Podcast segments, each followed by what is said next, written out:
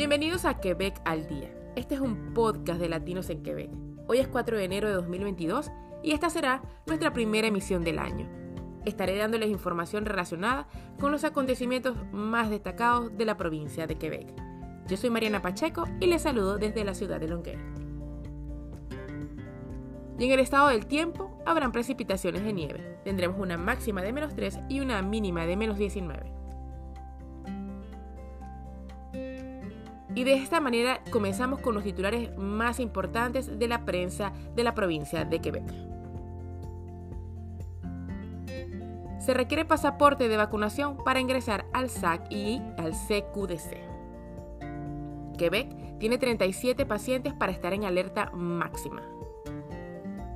Las personas de 55 a 59 años pueden programar su cita para la dosis de refuerzo.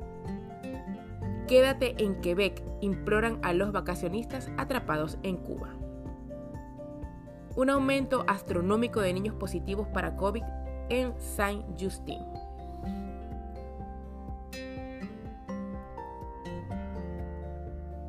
Se requiere pasaporte de vacunación para ingresar al SAC y al CQDC. Con el creciente apoyo de la población a medidas más restrictivas hacia las personas no vacunadas, Quebec desea imponer el pasaporte de vacunación en las sucursales de la Sociedad de Alcohol de Quebec y a la Sociedad Quebecoa de Cannabis. Esto lo informaron al Journal. Según la información obtenida, la decisión fue tomada en las últimas horas por Quebec, que debería dar a conocer los detalles de esta medida en una rueda de prensa esta semana.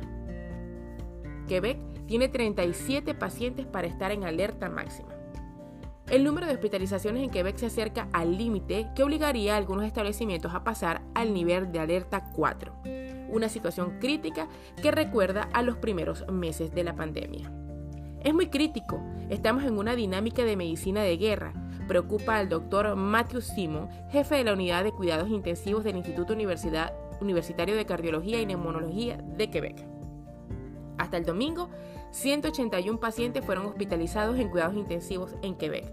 En comparación, habían 194 en la misma situación en el 12 de mayo 2020. Además, 1.215 pacientes con COVID-19 son hospitalizados fuera de las unidades de cuidados intensivos de una capacidad de 1.252, revela el Ministerio de Salud. Entonces, solo faltan 37 hospitalizaciones para que el nivel de alerta baje de 3 a 4. Pasar al nivel 4 requeriría aumentar la cantidad de camas y personal dedicados a COVID-19 y de la misma manera obligaría a deshacerse de operaciones y cirugías. Y las personas de 55 a 59 años pueden programar una cita para la dosis de refuerzo. Las personas de 55 o más en Quebec ahora pueden programar una cita para vacunarse para la tercera dosis contra el COVID-19. La plataforma de Click Santé se actualizó hoy y la vacunación está abierta en todas las regiones de Quebec. Quédate en Quebec, imploran a los vacacionistas los atrapados en Cuba. Los turistas que contrajeron COVID-19 en todo, incluido en Cuba, y que tuvieron que aislarse en condiciones difíciles, están suplicando a los quebequenses que pospongan sus vacaciones bajo el sol. Pasamos por el infierno allí. Era como una prisión, dice Alain San Luis.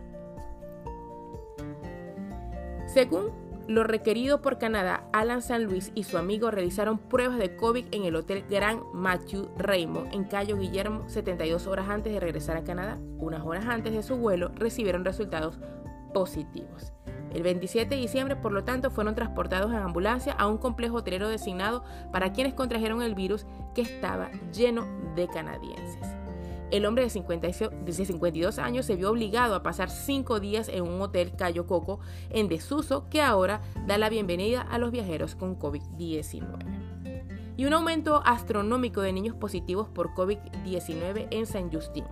Los trabajadores de la salud del Hospital San Justin en Montreal están viendo un fuerte aumento en la cantidad de niños que acuden a las salas de emergencia con COVID-19.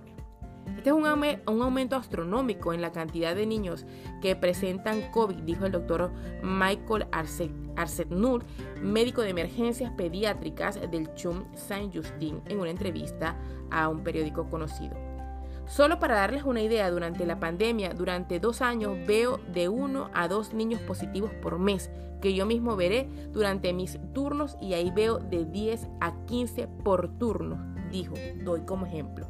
El pediatra de urgencias especifica, sin embargo, que la mayoría de las veces estos niños no acuden a urgencias por problemas relacionados con el coronavirus. La gran mayoría tiene infecciones comunes que uno envía a casa. Si son hospitalizados, encontramos COVID-19 por casualidad, explica este médico. Señores, y de esta manera llegamos al final de este episodio el día de hoy. No se les olvide seguirnos a través de nuestras redes sociales, a través de TikTok, Instagram y Facebook como arroba latinos en Quebec. Todas estas informaciones ustedes las podrán mirar a través de nuestras historias o a través de nuestro feed. Muchísimas gracias y que tengan un feliz día.